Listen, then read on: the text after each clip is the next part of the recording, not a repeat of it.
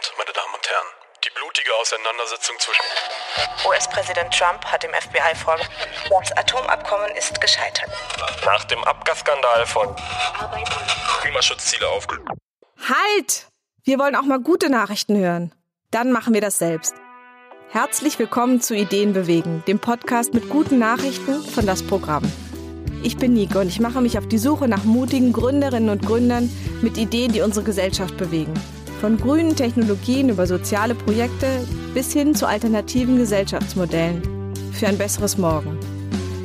Michael Bohmeier glaubt an das Gute im Menschen und gründete 2014 mein Grundeinkommen e.V. Der Verein macht sich nicht nur für das bedingungslose Grundeinkommen stark, sondern verlost es auch. Gesammelt wird per Crowdfunding. Immer wenn 12.000 Euro zusammen sind, wird das Geld an eine Person vergeben. Im Gespräch mit Michael geht es vor allen Dingen um das große Thema Freiheit und die Frage, wie wirkt es, wenn man bedingungslos Geld bekommt?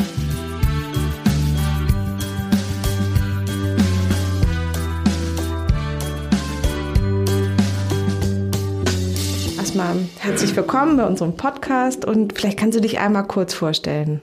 Ich habe vor vier Jahren das Projekt Mein Grundeinkommen gestartet. Ich hatte erstmal mein eigenes Grundeinkommen, in Anführungsstrichen. Ich habe nämlich Geld, was ich jeden Monat kriege von einer Internetfirma, die ich mal gegründet habe. Ähm, Und dieses bedingungslose Einkommen, was ich plötzlich hatte, das hat dafür gesorgt, dass sich in meinem Leben ganz viel verändert hat. Und ich wollte der Frage nachgehen, ob es anderen Menschen genauso gehen würde. Und so habe ich das Projekt gegründet, mein Grundeinkommen, was herausfindet, genau das, nämlich indem es Menschen einfach Geld gibt für ein Jahr und guckt, wie das das Leben verändert. Und bedingungslos heißt, sie bekommen das Geld und ihr sagt dann eben nicht, in der Zeit muss das und das passieren, aber ihr begleitet schon auch, was dann in dem Jahr passiert. Genau, also die Leute kriegen einfach das Geld und die müssen danach nicht mal mit uns reden. Wir fragen aber, ob sie natürlich, ob sie Lust haben, das zu erzählen und die meisten machen das auch. Und die Frage ist, kann so ein bedingungsloses Grundeinkommen funktionieren, beziehungsweise wie wirkt es konkret? Es wird ja sehr viel über dieses Thema seit Jahren gestritten, aber was ist denn nun, wenn die Leute das Geld in der Hand haben? Wie verändern sich Beziehungen, wie verändert sich die Gesundheit, die Einstellung, das Freiheitsgefühl, der Konsum, ähm, die Lust, arbeiten zu gehen? Und was würdest du sagen? Wie verändert sich das? Naja, ganz komplex. Erstmal sind die Leute, die es kriegen, bei uns natürlich ganz unterschiedlich. Also vom Baby bis zur Rentnerin können alle gewinnen. Wir haben reiche Gewinner dabei, die das Geld gar nicht berührt haben. Wir haben aber auch eher ärmere beziehungsweise sogar einen ähm, Obdachlosen unter den Gewinnern. Und alle berichten aber trotzdem, dass sie besser schlafen. Ja. Das finde ich ganz schön. Äh, Und dann ist natürlich die große Frage, kündigen die jetzt ihre Jobs? Und von den 150 Leuten, die schon Grundeinkommen haben, haben das bisher nur vier Leute getan. Und da ist zum Beispiel einer dabei, der hat im Job, äh, im Callcenter gekündigt und macht jetzt aber ein Studium zur Pädagogik. Und andere haben ihre Jobs gekündigt, aber haben jetzt andere Jobs beziehungsweise bilden sich weiter oder haben sich selbstständig gemacht. Genau, und ansonsten kann ich sagen, also ich, wir können noch vielleicht noch auf Details eingehen, aber ähm, insgesamt blühen die Leute auf. Die sind viel selbstbewusster. Die werden in die Situation gebracht, sich Gedanken zu machen, wie gehe ich mit diesem Geld um. Man kann nicht nicht damit umgehen. Und dieses, dieser Zwang, sich damit zu beschäftigen, mit dieser Möglichkeit des Geldes, der bringt die Leute zu so einer neuen Form von Eigenverantwortung. Und die beschreiben die Menschen als sehr erfüllend. Ja, es macht die glücklich und gesünder. Also zwei Leute zum Beispiel hatten eine Morbus-Crohn-Krankheit, äh, die wurde gestoppt. Einfach dadurch, dass sie bedingungslos etwas bekommen haben, was sie brauchen. Und es geht dabei spannenderweise nicht ums Geld. Also 12.000 Euro ist ja für viele Menschen tatsächlich gar nicht so viel Geld. Also fast alle, die bei uns gewonnen haben, hatten vorher auch schon 1.000 Euro und mehr, um ihr äh, Leben zu bestreiten. Aber die Tatsache, dass da bedingungslos eine Reserve ist, auf die ich zugreifen kann und für die ich mich nicht rechtfertigen muss, die verändert was. Und das zeigt so schön, wie, wenn es um Geld geht, sind wir gar nicht so rational, wie wir immer glauben und so vernünftig, sondern bei Geld geht es halt ganz viel um Moral und um den Wert dahinter und um genau, was da auch dahinter steckt, hinter dem Geld. Und da sind wir gar nicht so locker und klug, wie wir immer denken, sondern das ist alles sehr psychologisch. Und diese Bedingungslosigkeit scheint einen Unterschied zu machen.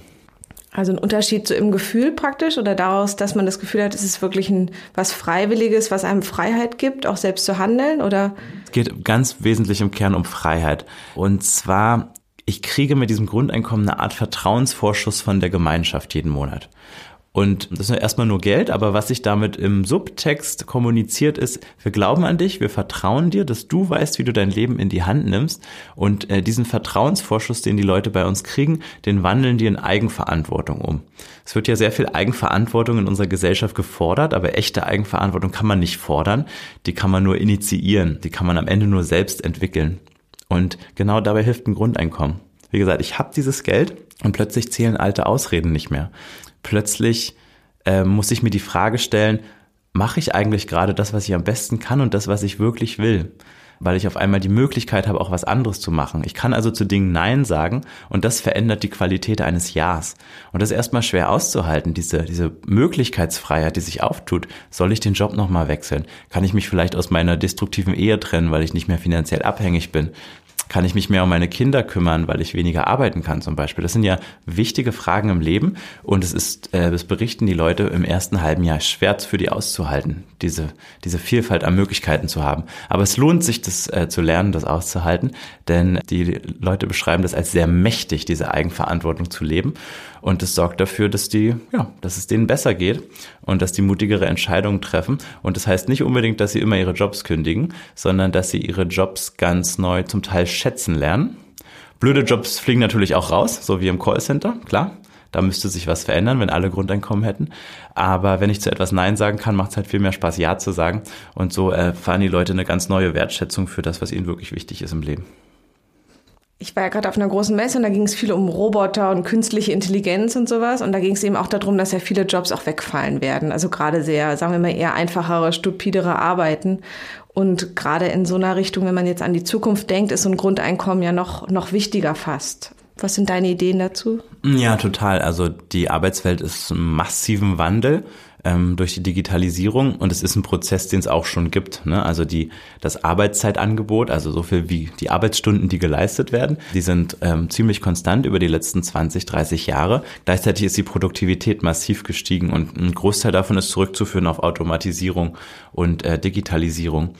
Und naja, wir sehen halt, dass die Erwerbsbiografien nicht mehr so geradlinig sind. Also prekäre Beschäftigung hat zugenommen. Leute haben viel mehr Jobs als früher. Man hat öfter mal Phasen der Unterbrechung. Es entstehen Jobs, die wir noch gar nicht richtig kennen. Hier, was wir zum Beispiel machen bei meinem Grundeinkommen, wir sind ein Verein mit 25 Leuten. Das ist eigentlich etwas, wo man sagen kann, damit kann man kein Geld verdienen mit so einem gemeinnützigen Verein. Wir kriegen aber so viele Spenden, dass daraus jetzt ein, schon ein wichtiger Job gewesen, geworden ist, womit man tatsächlich plötzlich Geld verdienen kann. Und solche, dass es sowas gibt, hätte ich mir vor fünf Jahren gar nicht äh, träumen können. Und das heißt aber auch immer wieder, dass dazwischen Phasen gibt, wo nicht ganz klar ist, was passiert. Und gerade in einer Zeit, wo wir vielleicht in Zukunft immer mehr Aufträge auch von Computern entgegennehmen, man sieht jetzt schon die ersten Anfänge bei diesen Lieferdienstradfahrern in den Städten.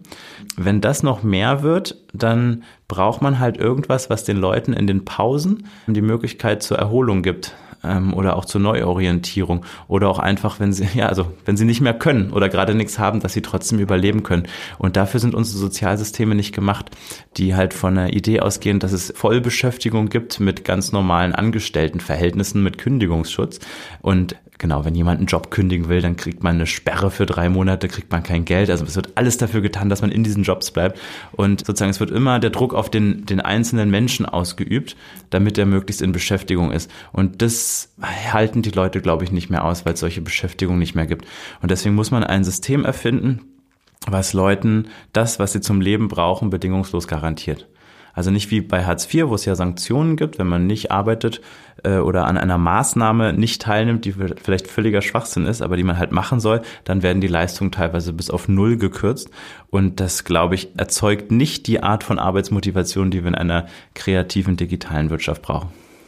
Die Frage ist, das macht alles so viel Sinn, warum wird es in der Politik nicht umgesetzt? Was ist deine Theorie, außer dass wir jetzt wieder eine große Koalition haben, weil es, es gibt eigentlich kaum ein Argument dagegen. Warum passiert es nicht? Naja, also die Politik, die wir haben, ist ja Ausdruck des gesellschaftlichen Konsenses, würde ich mal sagen. Und ähm, diese, diese Leistungslogik und auch die Logik des Mangels, die sind halt sehr tief verwurzelt in unserer Gesellschaft. Also den anderen Menschen zu vertrauen und ihnen ein Grundeinkommen bedingungslos zuzugestehen und den Wunsch abzulegen, über sie Kontrolle ausüben zu wollen. Das fällt uns sehr schwer, weil wir Angst haben, dass wenn wir den anderen Leuten zu viel Freiheit lassen, dass sie das dann ausnutzen und dass sie dann äh, sich auf unsere Kosten bereichern. Das ist ja das war in vergangenen Zeiten noch viel, viel mehr und ich würde sagen, in einem rasanten Tempo lernen unsere, unsere modernen Gesellschaften ja zu vertrauen. Also, dass der Kellner uns das Essen auf den Tisch stellt und uns erst später bezahlen lässt, ist ja auch ein schönes Vertrauen schon. Und ähm, in allen Gesellschaftsbereichen gibt es das immer mehr, dass man Menschen äh, bei Airbnb in seiner Wohnung wohnen lässt, die fremd aus dem Internet sind. Das wäre vor 20 Jahren auch nicht denkbar. mitnimmt und ja, solche Sachen. Ne? Alles sowas. Und wir lernen immer bei diesen Vertrauenserfahrungen, krass, wir sterben ja gar nicht, wenn wir anderen vertrauen. Die wollen ja auch nur gut leben. Und also das Menschenbild dahinter ist ein anderes. Nämlich nicht, dass der Mensch ein böser Gauner ist, ein, ein, ein kriminelles Tier, was man äh, zügeln muss durch äh, Strafen und Maßregeln und durch Kontrolle, sondern dass alle Menschen natürlich gut leben wollen und dass alle Menschen Bedürfnisse haben und manchmal haben sie vielleicht blöde Strategien, um die zu befriedigen. Da kann man ja auch nachsteuern. Aber grundsätzlich, man braucht nicht vorab die Menschen zu kontrollieren. Und Grundeinkommen ist ein Ausdruck davon und so weit sind wir noch nicht. Wenn wir uns jetzt angucken, wie äh, der Diskurs in den letzten Monaten nach rechts gerückt ist im Land, dann sind halt viele Menschen in dem Land voller Mangel, voller Sorgen, voller unreflektierter Ängste, voller Zorn und Wut. Und die sehnen sich halt nach einfachen Antworten und einfache Antworten so regressiv, die sind immer sehr autoritär und sehr starr und die wollen kontrollieren, ist ja ganz klar. Ne? Wenn ich wenn ich wütend bin und mich ohnmächtig fühle, dann will ich kontrollieren. Und ein Grundeinkommen heißt halt nicht zu kontrollieren, sondern loszulassen. Und äh, jeder, der das in der Liebe schon mal erlebt hat, der weiß, dass die Liebe viel schöner wird, wenn man die Besitzansprüche gegenüber der anderen Person loslässt. Und diese Lernerfahrung können einfach noch viele Menschen machen und das dauert aber sehr, sehr, sehr lang, weil es sehr tiefgehend ist. Und das wird aber passieren, über kurz oder lang. Aber ich denke gerade bei vielen AfD-Wählern, dann würde so ein Grundeinkommen, hätte denen vielleicht auch viele Ängste genommen oder auch ein bisschen vielleicht auch den Frust rausgenommen, weil ja oft auch Frust daher kommt, weil man irgendwie bevormundet wird und Sachen vorgegeben und immer wieder zum Amt muss und auch diese, diese Spaltung passiert von die da oben und es passiert sowieso da oben mit mir, was ich nicht steuern kann, mhm. ähm, was ja auch damit zu tun hat, wenn man den Einzelnen nicht so wertschätzt und dem auch so viel Hindernisse in den Weg legt. Ne? Ja, ist natürlich ein ganz komplexes Thema, aber insgesamt würde ich sagen, es sickert halt zunehmend zu allen Menschen durch, dass die Welt hyperkomplex ist und dass wir es mit riesigen Herausforderungen zu tun haben. Klimawandel, Digitalisierung, soziale Spaltung. Und es kommt immer mehr im einfachen Leben an, wie komplex alles ist und dass einfache Antworten wie früher halt nicht mehr helfen. Gleichzeitig schwächeln die Institutionen, die früher sich um die großen Fragen gekümmert haben. Und ich glaube, bei den Leuten gibt es so eine gewisse Ohnmacht. Und ja, na klar, ich meine, das kennt man ja, wenn es Menschen, wenn es Menschen schlecht geht, dann neigen sie halt dazu, sich Luft zu verschaffen und kurze, einfache Antworten zu finden. Und da bietet sowas wie die AfD natürlich kurzfristig was. Langfristig ist natürlich absolut kontraproduktiv. Und ich habe die Hoffnung, dass ein Grundeinkommen die Idee sein kann, die, die diese Menschen wieder zurückholt, die auch ein Gegennarrativ zu dieser Leistungsideologie des, des Neoliberalismus sein kann, die uns ja erst viele Probleme eingebrockt hat dass es eben immer weniger Freiraum für die Menschen gibt, immer weniger sinnhafte Arbeit, dass 20 Prozent der Menschen eine innere Kündigung mit sich rumtragen, weil es so viele Bullshit-Jobs gibt, weil man das Gefühl hat, alles muss sich rechnen und verwertet werden, weil es keine Zeit mehr gibt, mit den Nachbarn Zeit zu verbringen. Und das heißt nicht, dass man das mit Grundeinkommen unbedingt macht, aber man könnte es tun. Und diese diese Rückgewinnung von Macht über mein eigenes Leben, was das Grundeinkommen verspricht, das ist halt mächtig. Und gleichzeitig ist das natürlich was, was in der klassischen Politik es auch sehr schwer hat, denn das Grundeinkommen bedeutet auch für die Politik loszulassen und ähm, Steuerungsmechanismen abzugeben, eben nicht mehr diese alte Stellschraube zu haben mit der extrinsischen Motivation zu sagen, wir erhöhen die Sanktionen bei Hartz IV, ähm, sozusagen Nadel in den Arsch, dann gehen die Leute wieder arbeiten und unsere Zahlen steigen. Wenn sie das einfach loslassen und sagen, nee, wir geben den Leuten mal Geld, weil wir gehen davon aus, die wollen sowieso arbeiten und dann gucken wir mal, was passiert. Das für die Politik natürlich, da brauchen die selber sehr viel Größe, um äh, da loszulassen. Und das braucht einfach Zeit. Ein Argument dagegen kann ich mir auch gut vorstellen, ist, dass es ja eben auch eher stupidere Jobs, wie du sie eben genannt hast, gibt und die dann in der Tat wahrscheinlich weniger Menschen machen wollten. Ähm, das würde ja zu einem, sagen wir mal, auch zu einem revolutionären Umdenken führen. Ähm, was ist mit Packzentren? Was passiert in bestimmten Branchen?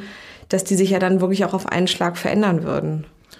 Ja. Callcenter, also Sachen, die man wirklich, äh, wo viele das sicherlich nicht gerne machen. Ja, also kurzfristig glaube ich, würde sich gar nicht so viel verändern mit so einem Grundeinkommen. Weil, ähm, wie ich schon eingangs gesagt habe, der Mensch ist halt kein Homo economicus, der nur sagt, oh, da kann ich so viel verdienen, dann arbeite ich da und dann ist gut. Sondern ähm, es geht bei Arbeit ja viel mehr als nur um Broterwerb. Es geht um Identifikation, Tagesstruktur zu haben, Anerkennung zu bekommen und auch ähm, Sinnhaftigkeit.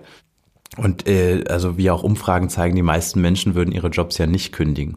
Alle Umfragen sagen, so bis zu zehn Prozent der Leute würden ihren Job kündigen und dann versuchen, irgendwas anderes zu machen. Ich glaube, die große Veränderung kommt langfristig, weil diese zehn Prozent der Jobs, die müssen natürlich auch erledigt werden. Also entweder äh, sie müssen, diese Jobs müssen dann deutlich besser bezahlt werden als heute, was ein spannender Effekt wäre, weil dann kann man sich vorstellen, Toilettenputzen wird dann einfach teuer dann wird irgendwann halt darüber, da, da wird sich was verschieben. Da, da glaube ich, funktionieren dann die Märkte, wenn die Arbeitnehmer wirklich eine Verhandlungsposition haben in dem Markt und nicht mehr ausgebeutet was total werden können. schön wäre, wenn man sich das vorstellt. Ja, also und ich meine, mir ist eine saubere Toilette wichtig und wenn gewisse Dinge teurer werden, die uns wichtig sind, dann ist es ja nur rechtens. Also die Jobs, die uns heute unser Leben schön machen, wie Kinderbetreuung, Altenpflege oder aber eben auch der Mensch, der die Toiletten putzt, die sind ja die schlecht bezahltesten, weil die Leute eben davon abhängen, mit ihrem Leben diese Jobs machen zu dürfen, unter jedweden Bedingungen. Da würden sich Arbeitsbedingungen verändern, da würden sich Lohnstrukturen verändern. Das heißt im Gegenzug auch, dass manche Jobs ähm, vielleicht gar nicht mehr so gut bezahlt werden müssen, die die Leute einfach gerne machen und es gar nicht wegen des Geldes machen, weil mit dem Grundeinkommen vielleicht rauskommt, es gibt auch noch ein Leben jenseits der Leistungslogik und es gibt ganz, ganz viel zu tun und ganz viel Arbeit und nur einige davon muss bezahlt sein. Also viele unserer Gewinner berichten, seitdem sie Geld haben, äh, durchs Grundeinkommen, also mehr Geld, ist ihnen Geld nicht mehr so wichtig und Konsum nicht mehr so wichtig, weil sie plötzlich, äh, wie es immer so ist, wenn etwas nicht mehr knapp ist, dann hat es nicht mehr so eine Bedeutung. Und ich glaube, diese Entspannung, die würde mit einem Grundeinkommen eintreten. Und wir könnten rausfinden, dass es richtig tolle Dinge zu tun gibt, die vielleicht auch nicht bezahlt sind. Wenn du noch ein schönes Beispiel hast oder eine Geschichte von jemandem, die exemplarisch vielleicht dafür steht, was passiert, wenn man bedingungslos Geld Ganz spannend bekommt. fand ich äh, die Geschichte von Robin. Der ist einer der ersten Gewinner. Der ist erst neun Jahre alt gewesen, als er es gewonnen hat. Ein Kind. Und äh, natürlich ist Grundeinkommen auch für Kinder. In manchen Modellen kriegen äh, Kinder nur die Hälfte des Grundeinkommens. Und da war die Frage, wer verwaltet denn dieses äh, Geld? Die Eltern oder kriegt das Kind es selbst? Hat das Kind dann vielleicht mehr Geld äh, im Portemonnaie als die Eltern? Und das mussten die dann ausdiskutieren. Und das, das zeigt so sehr, wo Grundeinkommen hinkommt, da wird die Machtfrage gestellt. Und der kann man nicht ausweichen. Und das Schöne ist, dass es eben nicht staatlich zentral geregelt wird, wer dann nun das Geld verwaltet, sondern in der Familie, da wo es hingehört, da wo die höchste Kompetenz ist, um diese Frage zu klären. Und dort wurde es geklärt. Und es hat dazu geführt, dass die Familie das Geld verwaltet hat aber das Kind so bestimmte Sachen pro Monat einfach selbst entscheiden konnte und dass die Familie darüber enger zusammengerückt ist. Das fand ich einen ganz schönen Effekt. Ja. Und dann gibt's noch natürlich auch Geschichten von Christoph, der im Callcenter gearbeitet hat, der dort gekündigt hat und konnte dadurch studieren. Und plötzlich als Nebeneffekt wurde seine Frau zur Spitzenverdienerin in der Familie, was aber noch andere Effekte hatte, wie zum Beispiel, dass er jetzt ganz selbstverständlich den Haushalt macht. Also sozusagen das klassische Rollenverhältnis Mann und Frau äh, hat sich umgekehrt, weil auf einmal Bewegungsspielraum da war, weil natürlich durch die Gender Pay Gap und solche Sachen auch klassische Rollenverhältnisse zementiert werden. Und ich sage jetzt nicht, dass es jeder so machen muss, aber man könnte es so machen und man kann darüber in Verhandlung kommen und gucken, äh, wem was besser liegt. Micha, wenn du noch eine gute Nachricht für uns hast oder eine Botschaft, die du gerne in die Welt schicken wolltest, welche wäre das? Ich glaube, es gibt Hoffnung für uns. Die Zeiten scheinen schrecklich. Wir haben die Digitalisierung, die komplex erscheint. Wir haben den Klimawandel, der unlösbar erscheint, aber auch die soziale Spaltung der Gesellschaft. Und all das macht uns ohnmächtig. Ich glaube, dass das Grundeinkommen ein Weg sein kann aus dieser Misere. Und zwar nicht, weil es eine bessere Sozialleistung ist und es ein bisschen mehr Geld gibt, sondern weil es ein Tool ist, das uns die Fähigkeiten vermittelt, die uns mit dieser superkomplexen Welt in Zukunft umgehen lässt. Das Selbstvertrauen, die Fähigkeit zu lernen, die Fähigkeit mit dieser Freiheit umzugehen und in der Beziehung zu den anderen Freiheit zu leben, weil wir in Sicherheit sind. Das ist, was das Grundeinkommen macht und deswegen lohnt es sich dafür zu kämpfen. Ganz, ganz schön. Vielen herzlichen Dank. Und als letztes, wenn du jemanden nominieren würdest, wen findest du interessant? Wen sollte man auch mal interviewen? Welche Menschen bewegen dich gerade? Wer ist dir über den Weg gelaufen? Wen findest du richtig cool und interessant? Ähm, ich glaube, dass es noch hinter dem Grundeinkommen eigentlich eine noch größere Utopie gibt. Und die Frau, die ich gleich sage, die nennt es die die Meta-Utopie. Und das ist Zeitwohlstand. Denn darum geht es auch beim Grundeinkommen, dass ich frei entscheiden kann über meine Zeit. Dann das ist die einzige Währung, die wir alle gleichmäßig verteilt haben und deshalb sehr knapp. Das ist Greta Taubert, die hat darüber ein Buch geschrieben, das heißt Im Club der Zeitmillionäre. Ganz herzlichen Dank. Sehr gern, danke.